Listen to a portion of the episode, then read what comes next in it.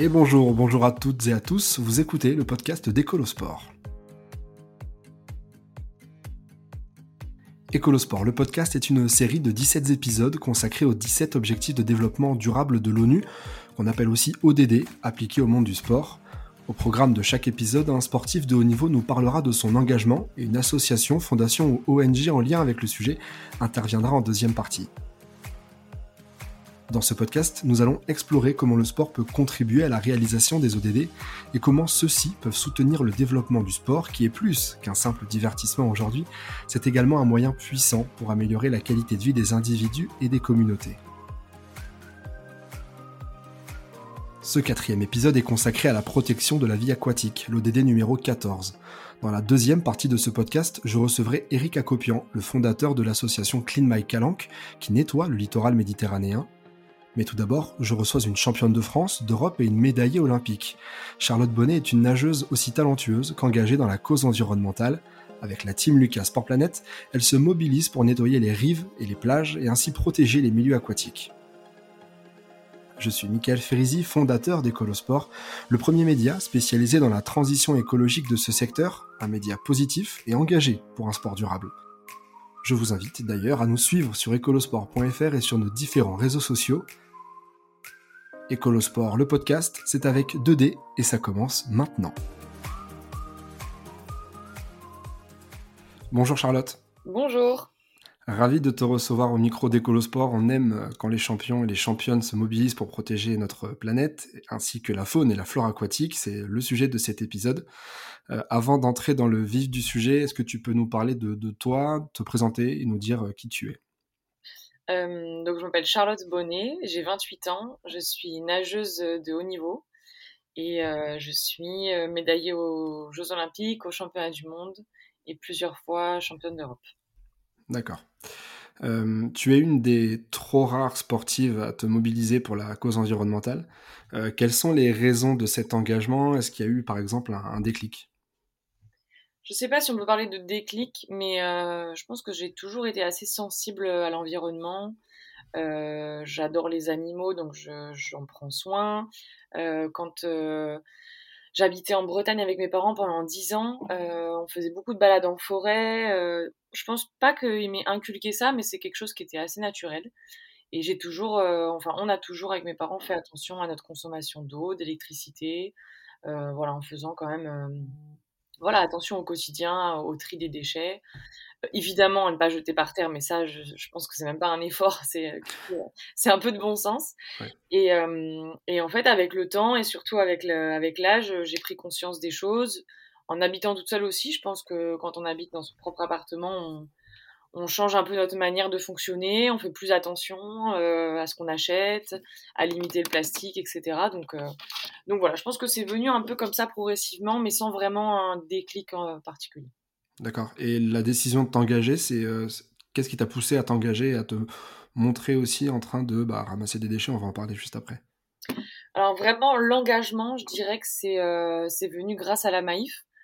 Euh, ils m'ont contacté en 2018 ou début 2019 pour voilà lancer un projet avec moi et puis je me suis sentie bah, c'est gratifiant déjà de se dire en tant que sportif de haut niveau on peut toucher la population mais on peut toucher aussi des, des marques des partenaires et du coup ça m'a ça m'a plu donc c'était plutôt dans un partenariat individuel en premier temps et dans un second temps ensuite quand j'ai intégré le, le, groupe de Philippe Lucas à, à Martigues pour l'entraînement Ouais. Ils se sont dit, on va faire une, euh, une action un peu collective. Et euh, est venu le, le, le team Lucas, euh, supporté par la Maïf Sport Planet. Alors justement, on va en parler. Est-ce que tu as participé justement avec la, team Lucas Sport Planet à plusieurs dépollutions? La dernière en date a été réalisée dans le cadre de l'opération Chaque médaille compte à Marseille lors du dernier World Cleanup Day et des rendez-vous Sport Planet. Est-ce que, avant de revenir sur l'opération, est-ce que tu peux nous parler de cette team Lucas Sport Planet qui est portée par l'emblématique Philippe Lucas et du lien avec la protection de l'environnement et de la vie aquatique? Ben En fait, le lien, il s'est fait assez naturellement et, euh, je pense qu'on est vraiment euh, un groupe, euh, un des mieux placés en fait pour en parler parce que dans notre groupe, on a des nageurs de bassin, dont je fais partie, et des nageurs d'eau libre. Et en fait, l'eau libre, c'est des courses en lac, en mer, notamment. Et en fait, eux, ils se rendent compte que leur milieu de compétition est extrêmement pollué Mmh Donc d'avoir d'échanger avec eux, ils, se, ils m'ont dit voilà, nous quand on nage, euh, alors on a des compétitions dans des forcément de temps en temps ça arrive dans des endroits paradisiaques où ils peuvent voir des tortues etc. Mais en fait ils ont très souvent euh, une vision euh, quasi noire quand ils nagent à cause de la pollution, à cause de bah, des eaux troubles. de ce qu'ils peuvent voir dans l'eau, des sachets plastiques. Enfin, c'est assez hallucinant quand on discute avec eux. Et, euh, et, la pollution, ça va jusqu'à même euh, bah, interdire certaines compétitions. Pour, euh, pour revenir à cet été, ils avaient un test event. C'est en fait la compétition qui valide un an avant les Jeux, à l'endroit même, etc. Donc c'était dans la Seine. Et en fait, la compétition a été annulée parce que l'eau était beaucoup trop polluée. C'était vraiment dangereux pour la santé. Donc ça en devient même, ça touche même en fait le, le, milieu du sport, notre compétition, notre passion. Et ça, c'est hyper, c'est hyper handicapant. Donc donc voilà, le, lien il s'est fait naturellement en se disant bah on a des nageurs de bassin, on a des nageurs d'eau libre, on s'entraîne à côté de l'étang de Berre à Martigues qui est extrêmement pollué. Et euh, donc on va faire des ramassages autour de l'étang, on va sensibiliser des clubs euh, de natation, des petits clubs aux alentours, on va essayer d'intervenir dans des écoles. Donc pour l'instant on a essentiellement fait deux gros ramassages et pas mal de sensibilisation avec euh, des associations. Mais ouais c'est ça le but. Se mobiliser euh, sur des ramassages de déchets permet de protéger la vie aquatique. Moins de déchets sur Terre, c'est moins de déchets en mer. C'est l'objet de cet épisode. En mars 2023, vous vous étiez mobilisé avec trois assauts marseillaises, Clean My Calanque, Un déchet par jour et, Sauvage Méditerranée, pour dépolluer une plage de Martigues. Il y a quelques jours, c'était à Marseille donc, pour l'opération Chaque médaille compte. On y revient. Est-ce que tu peux nous raconter un petit peu cette, cette journée? En fait, elle part d'un d'un concept qu'on a mis en place avec la Maïf, qui s'appelle donc Chaque médaille compte, comme tu disais. Et euh, ça part des championnats de France en juin dernier à Rennes, où tout le groupe a cumulé des médailles. Et en fait, chaque médaille, il y avait un barème où une médaille d'or, euh, c'était tant d'heures de ramassage, argent, bronze, et record de France, c'était aussi trois heures de ramassage, c'était le plus. Et, euh, et, en fait, avec ces, tout ce barème et ces médailles cumulées, on a réussi à avoir 36 heures de ramassage. Et euh, on s'est dit, bah ouais, c'est génial, on va essayer de trouver une date maintenant pour, euh, pour faire ces heures de ramassage, de s'associer avec euh, forcément bah, d'autres gens, parce que nous, en tant que nageurs, on n'est pas des pros non plus, on ne sait pas faire forcément le tri exactement comme il faut. Donc, donc là, pour, on s'est dit, bah, la journée du, du nettoyage, c'est parfait, c'était samedi, la journée mondiale. Et il y avait une association qui était sur place, c'était un déchet par jour, donc on s'est dit, on va, on va se mettre avec eux ils vont nous, nous briefer et on avait, on avait fait ça en trois groupes. Un groupe euh, sur la plage où moi j'étais, un groupe dans l'eau, donc j'avais trois nageurs euh, de mon équipe qui étaient euh, vraiment dans l'eau, ils ont ramassé des barrières de, de, sécurité, des barrières de fer, ils ont ramassé des bouteilles de, de dioxyde d'azote, ils ont ramassé des trucs assez hallucinants. Affolant, ouais. Euh, et, un troisième groupe avec quelques nageuses qui étaient au niveau du tri. Et là, elles ont été bien formées, c'était assez intéressant, voilà, il fallait trier là les mégots, là les canettes, là les bouchons de bière, etc. Donc euh, on était 12 nageurs à se répartir les 36 heures, donc on est resté 3 heures sur place. D'accord. Euh, en préparant ce podcast, j'ai lu que tu avais un peu peur de nager en mer euh, que tu n'aimais pas du tout ça. Je suis désolé. On est sur un paradoxe qui est super intéressant. C'est pour ça que je me permets de, t'en parler. Euh, parce que tu participes finalement à protéger une vie aquatique dont, dont tu as un peu peur, c'est ça? Oui, c'est ça. Alors, ouais, bon, oui, j'ai peur. J'ai de faire une parade, mais non, non. Euh, en fait, c'est le fait de ne pas voir le fond qui m'effraie. D'accord. Forcément, j'ai eu la chance de, de, me baigner dans des eaux claires et limpides. Là, j'ai aucun, aucun souci et c'est un, un, plaisir. Mais dès que je vois pas le fond, euh, je pense que mon imagination est beaucoup trop euh, développée et je me dis, euh, il va y avoir des centaines de requins en dessous. C'est peut-être le cas, mais pour l'instant, j'en ai pas rencontré. Mais ouais, à chaque fois, je j'ai super peur en fait quand, quand je vois pas le fond, que l'eau, elle est, elle est, bah, c'est le bleu de, du large, quoi. Donc c'est ça qui m'effraie. Et c'est vrai que pour un nageur, c'est un ça peut être un paradoxe, mais euh, y a, dans l'avoir discuté autour de moi, il y a beaucoup de nageurs qui sont quand même pas à l'aise dans l'eau. D'accord. Donc tu nages pas en mer par exemple, tu, tu, ça tu ne le fais pas. En vacances par exemple euh? Je nage jamais en mer. Alors en vacances je nage pas en général, je t'avoue que je, oui, je suis en vacances. Mais, euh, mais après non, je vais, je suis pas la personne qui va dire viens on va nager à la bouée, on va se faire un petit tour. Non, non, franchement c'est moi. Quoi. Je... C'est pas, c'est pas une partie de plaisir pour moi, c'est très angoissant. J'ai déjà euh, fait une, une ou deux courses en, euh, en mer quand j'étais à Nice, c'était toute la promenade des Anglais. Et franchement, ça a duré une heure, c'était un 5 km et c'était vraiment, c'était une épreuve pour moi. J'avais beaucoup de d'appréhension, j'en ai pas dormi la nuit qui précédait parce que j'avais vraiment peur. Donc tout s'est bien passé, mais en fait, c'est pour moi, c'est pas un bon moment. D'accord. Euh, tu es une athlète soutenue par Maïf, tu le disais tout à l'heure, tu es aussi dans le team EDF, si je ne me trompe pas. Euh, ces deux partenaires s'engagent réellement hein, sur des causes sociétales et environnementales.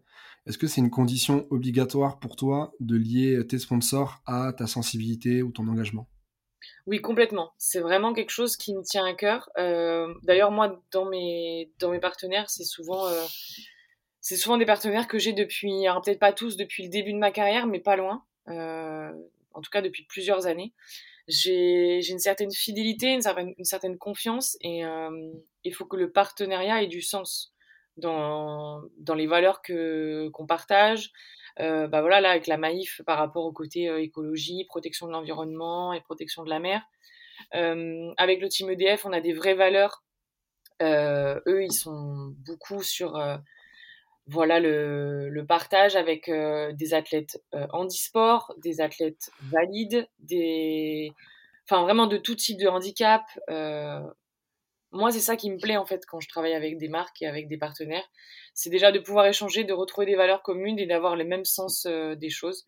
Et voilà, pour moi, c'est vraiment important. Et je pense que c'est possible. Donc voilà.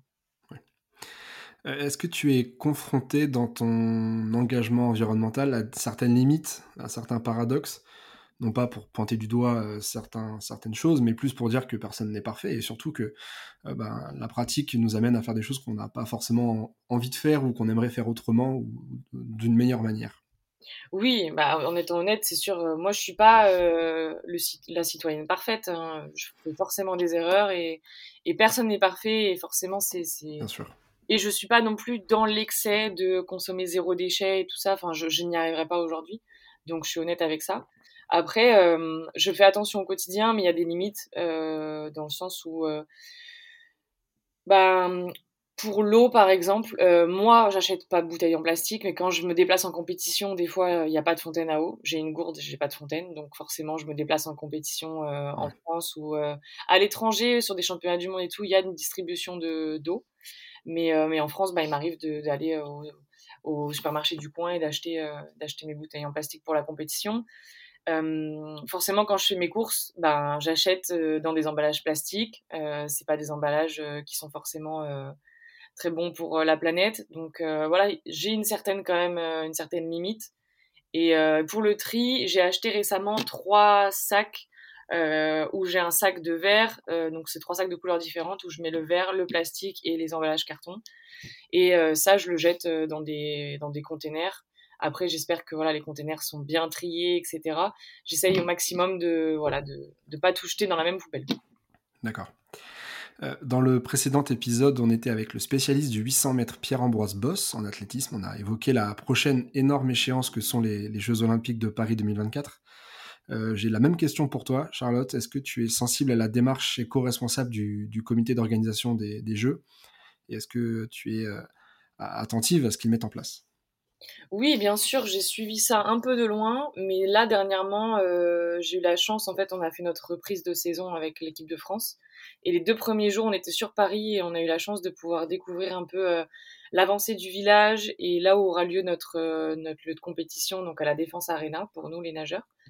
Et quand on a découvert un peu le village, alors on n'a pas vu un appartement euh, type, parce que le village est encore en construction, mais on a pu discuter avec euh, certains ouvriers qui nous ont dit qu'ils faisaient attention, que ça avait peut-être pris un peu de retard parce qu'ils faisaient venir des matériaux euh, spécifiques qui polluaient moins.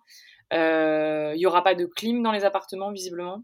Ouais. Donc voilà, tout, ce genre de choses. Donc on en a appris un peu plus, même beaucoup plus, parce qu'on était, on n'est pas forcément au courant de ça quand on est à l'extérieur. Et oui, forcément, c'est bien. Après, euh, je sais qu'ils font leur maximum et ils veulent faire des jeux vraiment euh, éco-responsables au, bah, mieux qu'ils peuvent. Donc ça, c'est cool. Tant que ça n'a pas forcément... En fait, il faut que ça soit toujours compatible avec euh, le sport, avec la pratique. voilà, on leur a dit, bah, il va faire sûrement très chaud au mois d'août à Paris. Comment vous allez faire pour, les, pour le fait qu'il n'y ait pas de clim? Donc, voilà, le, les matériaux visiblement qui, qui prenaient, le bois qui prenait et permettait de construire les, bâtiments était assez isotherme. Enfin, je sais pas exactement comment ils l'ont expliqué, mais qu'il n'y aurait pas une, grosse chaleur à l'intérieur des appartements, visiblement. Donc on attend de voir. Après, c'est des prédictions. Est-ce que ça sera respecté? Est-ce que ça sera bien comme, comme ils veulent? Mais en tout cas, dans leur intention, ils sont, ils sont très accro là-dessus. D'accord. Est-ce que d'ailleurs c'est euh, alors j'avais cru voir ça, c'est ta dernière saison euh, Est-ce que tu poursuis après les Jeux ou euh, est-ce que est-ce que ta carrière s'arrêtera? Non, je, pense que ma carrière va s'arrêter après les Jeux de Paris. D'accord. J'en avais déjà parlé. Je, dis je pense parce que c'est forcément un moment un peu délicat et douloureux, je pense, d'arrêter. Mais il y, a, beaucoup beaucoup de chances que, que je raccroche le maillot. Ok, donc l'idée c'est de finir en beauté, quoi. Voilà, exactement. Avec l'or. Finir à la maison, donc. en plus. J'ai une petite pression là, avec l'or carrément, mais euh, non, non, mais de finir en tout cas euh, sur de bonnes notes et à la maison euh, sur des jeux à Paris, c'est assez extraordinaire. J'ai une dernière question. comment imagines-tu la, natation dans le futur avec les problématiques de l'énergie, de la gestion de l'eau? Est-ce que tu es inquiète pour ta pratique ou plutôt optimiste? Alors pour ma pratique, je pense que je vais, je vais parler plutôt globalement. Je pense que oui je pense qu'on va pas forcément euh, dans la bonne direction. Les gens, ils n'ont pas assez euh, pris conscience en fait des dégâts. Euh, nous, on avait rencontré quelqu'un qui nous avait sensibilisé sur le climat, sur l'importance de, l'environnement, justement grâce à la Maïf. Il nous avait dit que normalement en 2050, il y aurait la disparition des îles Fidji, par exemple. Donc plein de petits chiffres comme ça. Donc moi, c'est celui-là qui, qui m'a marqué et que j'ai retenu, mais il y en avait d'autres qui sont assez importants et je pense que les gens quand on leur dit ça ils disent non mais jamais ça peut pas arriver euh, ben en fait si on a vu en pleine période de Covid euh, deux mois deux mois et demi d'arrêt euh, des bateaux d'arrêt de, du fonctionnement en fait qui polluait euh, bah, l'environnement les océans et tout que ça avait fait énormément de bien aux poissons ça avait fait énormément énormément de bien à la pollution terrestre donc donc ouais c'est un c'est un c'est un réel, euh, un réel, c'est une réelle problématique. Il faut pas prendre euh, par-dessus la jambe, mais je pense que les gens ne ne se rendent pas vraiment compte. Donc, euh, il y a une prise de conscience, mais elle est encore trop légère. Et je pense que je dirais pas qu'on va droit dans le mur. Il y a des efforts, mais si chacun fait encore plus des efforts, ça serait mieux. Maintenant, on change pas les gens, donc on essaie de les sensibiliser au maximum. D'où la campagne avec la Maïf qu'on a qu'on a fait, mais il y a, des gens qui sont quand même euh, assez butés et qui jettent encore par terre. Moi, c'est quelque chose que je comprends pas, personnellement. Juste au moins de jeter dans une poubelle qui n'est pas forcément la bonne, bah écoute, ça c'est un autre problème, mais jeter dans la poubelle et pas laisser par terre, c'est juste la base. Quoi. Ouais, bien sûr. Merci beaucoup Charlotte pour cet échange sur euh, les liens entre ta pratique de la natation, ta sensibilité, ton engagement et la protection de la vie aquatique. Je te souhaite bonne chance pour les Jeux Olympiques. Merci beaucoup. À bientôt. Merci.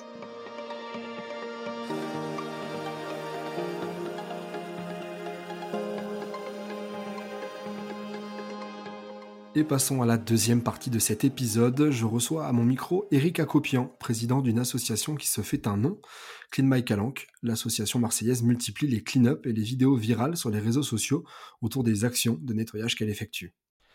Bonjour Eric. Bonjour. Eric, est-ce que tu peux te présenter et nous expliquer comment est né Clean My Calanque? Bah Déjà, merci beaucoup pour l'invitation. Euh, alors, Clean My Calanque, bah, c'est un projet qui a maintenant 7 ans.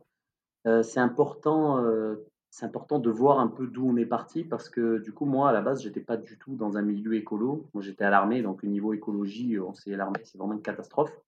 Et euh, donc, en fait, comme j'étais à l'armée, quand j'étais sur Marseille, donc euh, là où j'habitais, j'allais encore plus souvent que d'habitude dans les calanques. pourquoi je dis plus souvent que d'habitude? Parce que tous les Marseillais euh, passent leur week-end là-bas. Et là, moi, j'y allais même en semaine ou quoi pour m'entraîner, faire les footings, tout ça. Et au début, tu vois, on avait toujours l'habitude de voir des déchets dans les lieux touristiques. Mais là, en allant dans les sentiers les plus reculés, je me suis rendu compte qu'il y en avait partout aussi. Donc en fait, c'est là où tu te rends compte que c'est pas les touristes, c'est pas les Marseillais, mais c'est aussi juste euh, les poubelles qui débordent, euh, bah, le plastique qu'il y a partout, donc qui s'envole. Donc euh, c'est même en fait, la surconsommation fait que ben, ça déborde et ça s'envole et ça finit dans la mer et dans les calanques, tout ça. Et donc au début, ça m'énervait, je râlais et tout. après, je me dis, écoute, es quand même assez jeune encore, ça va. Tu peux faire quelque chose d'autre que juste râler. Donc j'ai appelé mes potes et j'ai dit venez on fait une venez on fait une rando, celle qu'on aime faire avec l'apéro, avec la baignade, tout ça, mais juste avec une paire de gants et un sac. Et c'est comme ça qu'est né Clean Macalang, c'est vraiment avec mes meilleurs potes. Et en fait, ça continue de l'être parce que maintenant, bah, du coup, c'est euh, ça entre, enfin, c'est mes meilleurs potes et moi qui, qui nous occupons un peu de, ouais, de, Clean Macalang, quoi. Et quelles sont les missions de Clean Macalang Comment vous agissez au quotidien pour éviter la pollution des mers et des océans? Alors nous, on est sur trois grands fronts. Parce qu'en fait, les ramassages, c'est entre guillemets, on va dire, c'est censé être de dernière minute, c'est censé être des, des actions de secours. Hélas, il y a beaucoup de gens dans le gouvernement qui se reposent un peu trop sur les bénévoles pour se dire bon allez, on change rien, il y a des bons samaritains qui vont nettoyer, mais en fait non. De base, un ramassage c'est censé être de dernière minute et euh, mais pas quotidien. Parce que nous limite toutes les semaines on peut nettoyer au même endroit et c'est toujours sale, tu Donc en fait, comme on s'est rendu compte que c'était toujours sale, on s'est dit il faut qu'on prenne le problème à la source et c'est là où on a commencé les sensibilisations. Donc dans les écoles, les entreprises, dans les lycées, les centres aérés et sur les réseaux sociaux parce que je me suis rendu compte d'un truc, vu que je venais pas d'un milieu écolo, c'est que bah, les gens qui n'étaient pas écolos de base, euh, ils s'en foutaient un peu du discours écolo, ça les intéressait pas, c'était un peu poussiéreux, ça les gonflait, c'était toujours euh, on se fait engueuler, etc. Nous, ce qu'on a commencé sur les réseaux sociaux, c'est vraiment axer notre message sur un truc léger, avec de l'humour, avec euh, en fait avec les codes des réseaux sociaux qui marchent super bien. Donc, pour s'adresser à des gens qui ne sont pas écolos. Et c'est là la différence, parce que euh, nous, ce qu'on veut, c'est que tous les citoyens fassent un peu.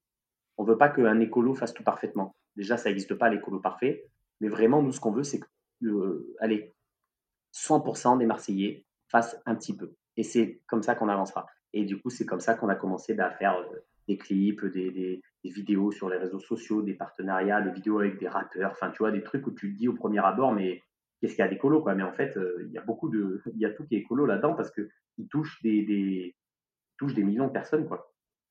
Bah, j'allais en parler justement, Clean Michael Lang, c'est un peu l'assaut qui monte en ce moment, dont on entend aussi beaucoup parler, et c'est grâce à cette communication originale qui reprend les codes de Marseille, je, pense à, enfin de Marseille, de la musique aussi, mmh. euh, du rap, je pense à La Planète Nickel euh, que vous avez fait, euh, une parodie de PNL pour ceux qui ne connaissent pas, ou à Cleaner Organisé justement, est-ce que c'est vraiment la, la clé de ce succès à ton avis?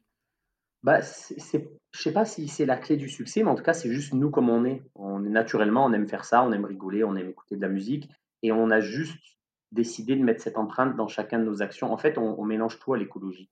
Et par magie, l'écologie se mélange avec absolument tout parce que bah, c'est con, mais l'écologie, ça nous concerne tous, que tu le veuilles ou non, ça concerne les gens, ça concerne euh, le social, ça concerne euh, bah, aussi la musique, l'art, tout le monde. Tout le monde est concerné par ça, tout simplement parce que on vit sur la même planète. Basta.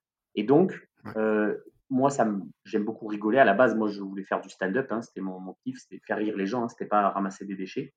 Et euh, je me suis dit, ben, avec l'humour, tout passe mieux. Parce que moi, personnellement, j'ai eu beaucoup de mal euh, dans ma scolarité et tout. Et dès qu'on me disait un truc, j'aimais faire l'inverse. Et puis, j'étais assez, entre guillemets, problématique comme élève.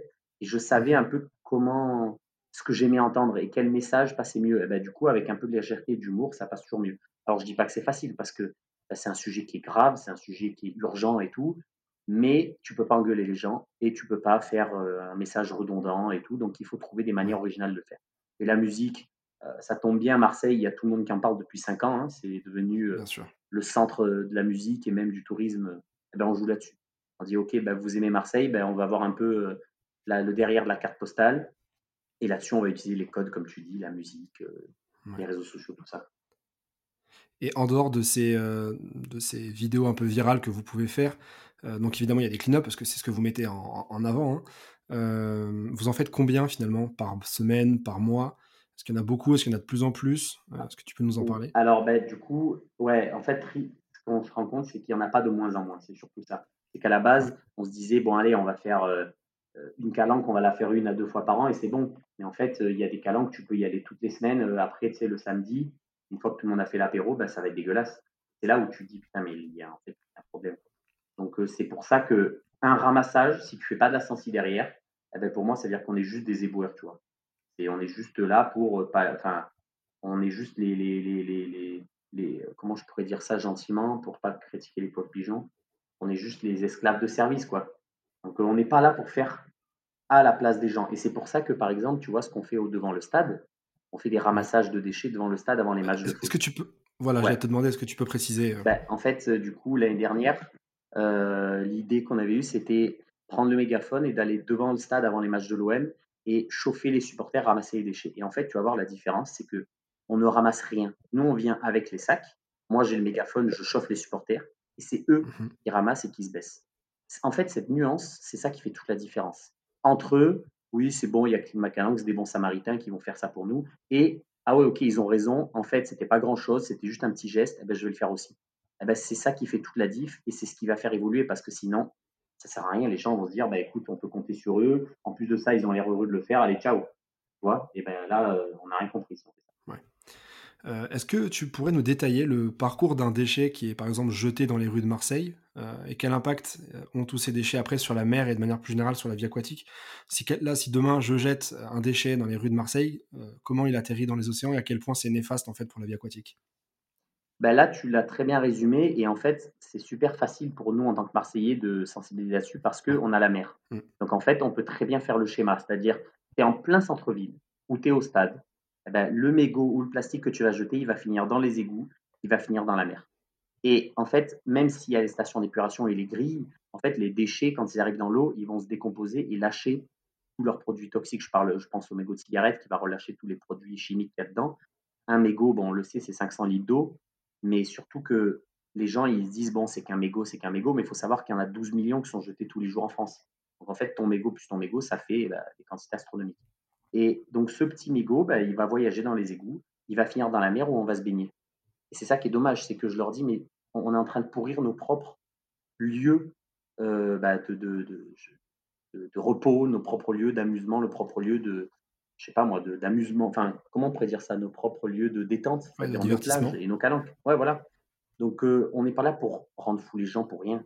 On leur dit juste, bah, t'aimes ta ville, t'aimes tes calanques, bah, montre-le. Et, on dit toujours on est, on est fier de notre ville, bah on le montre. Et sur l'alimentation même aussi, puisqu'au final, les poissons ingèrent ces microparticules de plastique et derrière, on mange ces mêmes poissons. Bah, du coup, maintenant, ça y est, hein, il y a les scientifiques qui ont sorti des chiffres qui font un peu peur, c'est que 100% des animaux ont du plastique en eux. Euh, les humains, pareil, on a retrouvé du microplastique dans le placenta des femmes, dans le corps des hommes et tout. Enfin, il y en a partout maintenant. Donc, tu vois, ça, normalement, c'est censé choquer à peu près tout le monde. Bah oui, clairement. il y, aura, toujours des gens qui s'en foutront, mais la plupart des gens, si tu leur expliques bien et comme j'ai dit, avec un peu d'humour, et surtout sans donner des leçons et sans se sentir supérieur à eux, parce que je le dis, on est, personne n'est parfait et on fait tous de la merde. Hein, donc il n'y a pas j'arrive et je vais vous donner la sainte parole. Non, non. Juste venez, on essaie d'échanger pour ne mmh. pas être tous des écolos, mais des citoyens concernés, c'est tout. Basta. Vous avez noué plusieurs euh, partenariats avec de grands clubs locaux. Alors, on a parlé de l'OM évidemment. Euh, je pense aussi au RC Toulon, il me semble. Est-ce que tu peux nous expliquer les, actions mises en place au-delà euh, bah, des actions, comme tu parlais au stade Vélodrome, de, clean-up, de ramassage de déchets?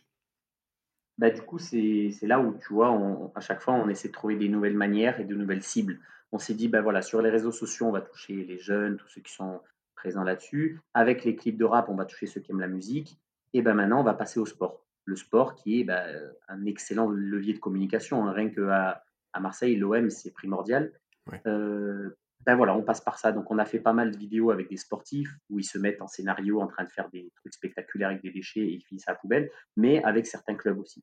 Pourquoi? Parce que ces clubs, eh ben, ils ont énormément de supporters, de fans. Et nous, avec ces clubs, on va agir sur plusieurs axes. On va agir d'abord avec les supporters, mais aussi avec les joueurs et aussi avec les jeunes joueurs, donc la prochaine génération. Donc, c'est, on sensibilise. Par exemple, les, jeunes euh, du centre de l'OM, ben, on fait des ramassages avec eux, on fait de la sensibilisation dans les locaux, on, les mobilise, et après, ben, on en fait plus tard ben, des, citoyens sensibilisés. Parce que ben, c'est, c'est con à dire, mais c'est beaucoup plus simple de sensibiliser un enfant qu'un adulte, parce que tu peux encore moduler, modeler, on va dire, ses habitudes et ses bons réflexes. Et ben, ça passe par là. Et le sport, c'est, c'est pareil, c'est un vecteur super important parce que c'est toujours entre guillemets ludique. Ouais.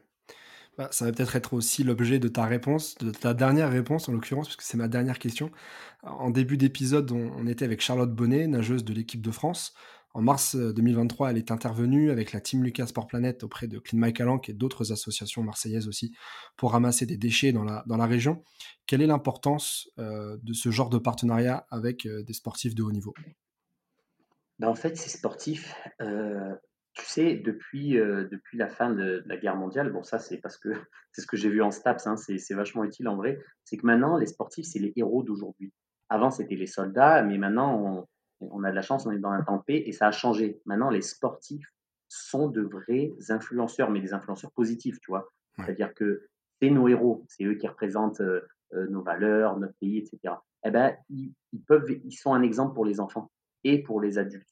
Donc là, c'est parfait parce qu'ils sont en train de plus en plus se mobiliser, de se dire, ben attends, c'est ma cause, c'est une cause que j'aime, eh ben, je vais pouvoir moi aussi prendre la parole dessus parce que on m'écoute, parce que ben, c'est important, il y a des gens qui comptent sur moi et ça a un vrai impact. Et quand les gens disent ah ouais c'est mon eh ben attends je suis fan, je suis carrément fan de, Charlotte Bonnet, eh ben écoute si elle le dit pourquoi pas allez on y va tu vois enfin c'est bien mais c'est cette influence et l'influence si elle est positive tu vas soulever des montagnes avec et imagine imaginons un jour moi je, rêve ça hein, mais demain tous les sportifs utilisent ne serait-ce que 1% ou 10% de leur influence pour parler de ça ben c'est fini il n'y a plus besoin de bon être au courant quoi et des joueurs de l'OM euh, engagés, motivés pour cette cause, il y en a ou pas encore? Oui, ça va venir là. Ben là, pour l'instant, en fait, ils sont sur tellement de, causes, entre guillemets, ils sont un peu perdus. Euh, mais en fait, ils sont, ils sont chauds. C'est juste qu'ils ont un peu peur parce qu'ils ont tellement l'habitude que quoi qu'ils fassent, ils se fassent euh, tailler. C'est-à-dire, ils, vont faire le moindre, la moindre remarque et bien vont dire ah oui, mais regarde derrière, tu es là, tu fais ça. En fait, les gens sont très, très critiques. Du coup, ils osent plus le faire que ce soit eux ou même leur équipe, leur manager, ils disent stop, on arrête parce qu'on se fait clasher. Et eh ben c'est dommage parce que nous, du coup, avec Clean Macalan, on a envie de les engager, de leur dire vous inquiétez pas, vous pouvez rester euh, des, hommes, des humains, pardon, hum, c'est-à-dire des gens imparfaits, mais utiliser votre, votre influence. Donc petit à petit, ça arrive. On a fait ça avec pas mal d'influenceurs, ils ont vachement apprécié notre dialogue, que ce soit les Situation et tout. Bon, tu imagines bien que c'est pas le plus écolo. En fait, on leur a dit mais n'inquiétez pas, il n'y a personne qui est parfait, faites un peu. Et en fait, ils ont trouvé ça trop cool. Si on doit attendre d'être parfait, mais c'est foutu.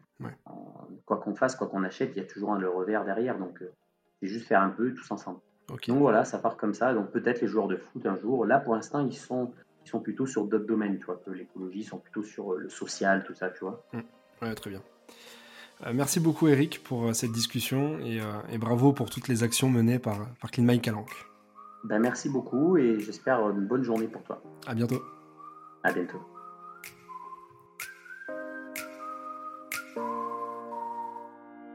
Voilà, c'est la fin de cet épisode consacré au lien entre la pratique sportive et la protection de la vie aquatique.